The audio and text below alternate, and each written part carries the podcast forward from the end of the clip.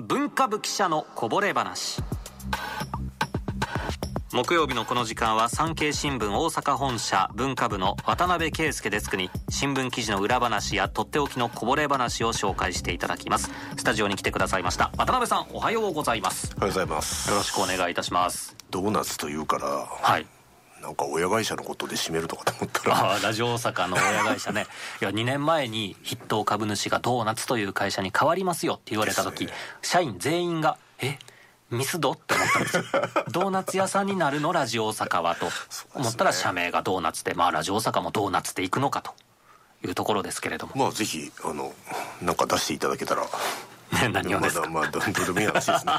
すいません。なんか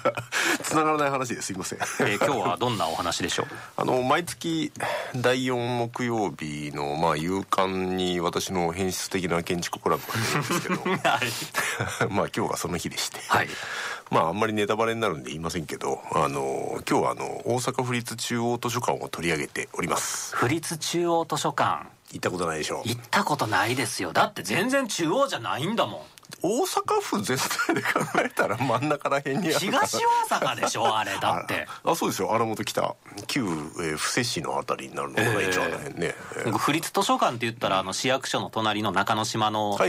書館。あそこは行ったことありますけど中央の方はないです。そうですね。あのまああのい行こうと思うとなかなかあのまあ弁天町からはね電車で一本で行けますけど、ええ。あの会社から行こうとすると結構面倒くさかったり、だから大阪市の中央図書館に行ったりすることがあるんああですよ今ネーミングライツでなんかねおあのおかしな名前って誰です。そんなことないんですけれども。はい。そうそうそうそう。桜が川のとこねあのまあ府立中央図書館で平成8年だったかな開館したの、はい。えー今のあの東大阪の市役所のすぐお隣ですけどね。あの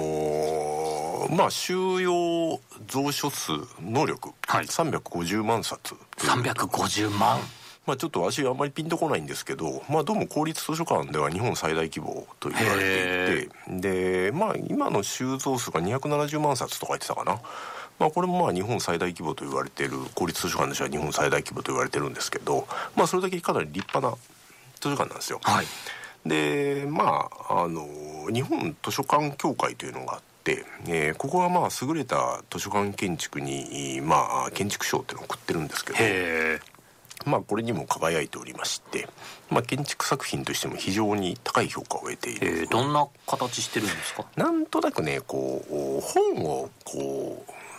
なんかバラバラに積み上げたような形と言ったらいいのかな。まあバラバラじゃないんですけど。雑然と積み上げたような。こんな感じって言ってまたラジオでまたあ真を持ってきてくださいましたのね。またラジオでこんなことやったらいけないんですけど。なるほどなるほど。こう四角い、まあ、直方体を積み重ねたような。そんな感じですね。でまあ割と下層部の外装に花崗岩を使っていてえー贅沢ですね。で上外装ですよ、はい。で上層はまあガラス張りなので、はい。まあ割とこの積み上げる歴史というものとおまあ先々の未来という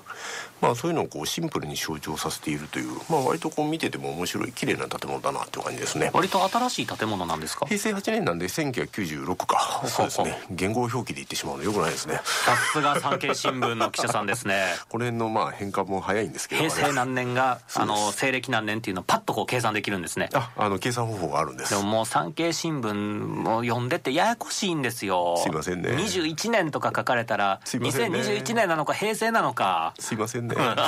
我々もなんかうーんと思いながらやってるんですけど まあというちょっと話がそれましたけえど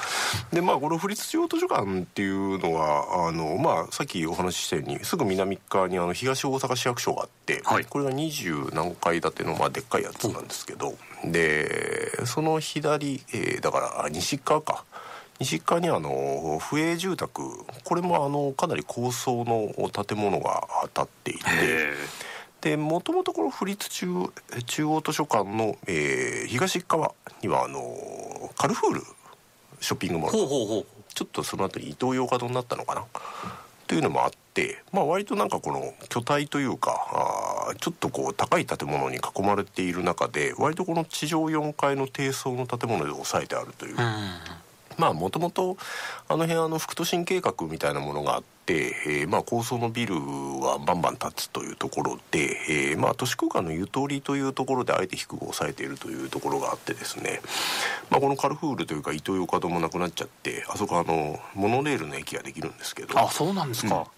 まあなんかそういう意味ではこう都市空間のこの作り方っていうのがのこのゆとりっていうんですかね。まあそういうのをこ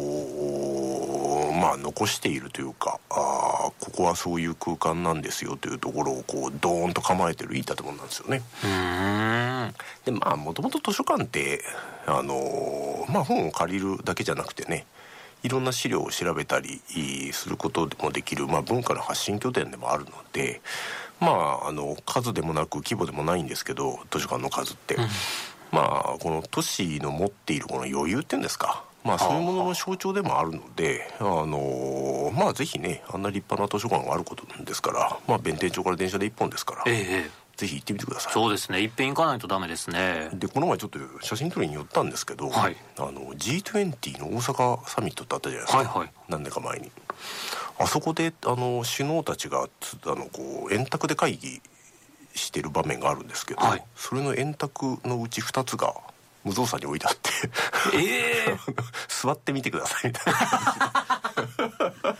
それはこの府立中央図書館から持っていったもんなんですか？あではなくて、えー、府立中央図書館に多分持ってきたもんだと思います。なんかバームクーヘンのカヘラみたいななんか白い 2つ無造作に置いてあって。で座ってみてくださいって書いてあるね。椅子は普通の椅子なんですけど。あのなんかね意外と意外と大きくてあのコンセントをこうあの下に潜らせる穴が開いてたりとか、はあ、まあ意外となんか欲しいなと思いながら。いやいやいやくれはせんでしょうけど。まあ全然あのそういう楽しい施設でもありますからね。あとだからあのまあ割とこの新聞雑誌系なんていうのを調べるのには割とこうかなりゆとりを取っている図書館で、はい、あの私もなんか古い記録とかねああいうのをなかなかこうネットとかでも残ってないので、えー、そういうものを調べる時によく使ったりするんですけど、うん、あのそういう調べ物をする意味でも図書館ってすごい便利ですしね。まあとかくねなんかこの別に、まあ、極端な話図書館ってあのなくても生きていけるものなのでまあそういうものとして見られがちなんですけどまあさっきも言ったようにこう都市の持っているこの余裕というものの象徴ということなので。図書館に行けばその街がどんな街なのかっていうのが分かるんですね、ね、結構ねあの地域へまあ取材に行ったりするじゃないですか、はい、まあそこでちょっとね郷土史の絡みでまあ取材に行ったりすることがあると大体図書館に寄っていくことはありますね。あのまあ郷土史コーナーみたいなのがあったりするし、ね。うん、まあこれあの書店でも言えるんですけどねあの地域の書店に行くとなんかそのそこならではの郷土史の本が置いてあったりするので、うんうん、あとなんかまあ発掘関係の調査報告書なんかも大体揃ってるので、えー、まあそういうのを見に行ったりして寄ることはあるんですけど、まあ、各地個性的なまあ図書館も本当増えてきて。あのいかにこう人を呼び込むかっていうところにまあいろいろこう思考を巡らしている図書館も最近増えてますからまあぜひあの気軽に寄ったらいいのではないかなと思いますね。そうですよね。何でもインターネットで検索してしまう世の中ですけど、うん、あえてインターネットの検索は一切使わずに何かを図書館だけで調べてみる。これ答えにたどり着けるもんなんですよね。そうなんですよ。でちょっと話がそれますかあの、はい、福井県立図書館だったかな。あのまさに曖昧検索の極地みたいなあの要はねこんなようなタイトルだったと思うっていうその利用者の問い合わせにまあ回答してるわけですよ。スーパー司書さんがいらっしゃるんですね。あのそれが定期的にあのレファレンスの報告みたいな感じであのネットでちゃんと公開されてて、えー、よくこの問い合わせでこのタイトル開いでしたのでうわ本にもなったんじゃないでしょうかねあのまああのやっぱり師匠ってすげえなって思いましたけどね。すごいですね。まあそれを笑えるかどうか、うん、このこのタイトルでよく思い出したので笑えるのかどうかっていうのもまたこの あのまあちょっとね知性が試されますんで。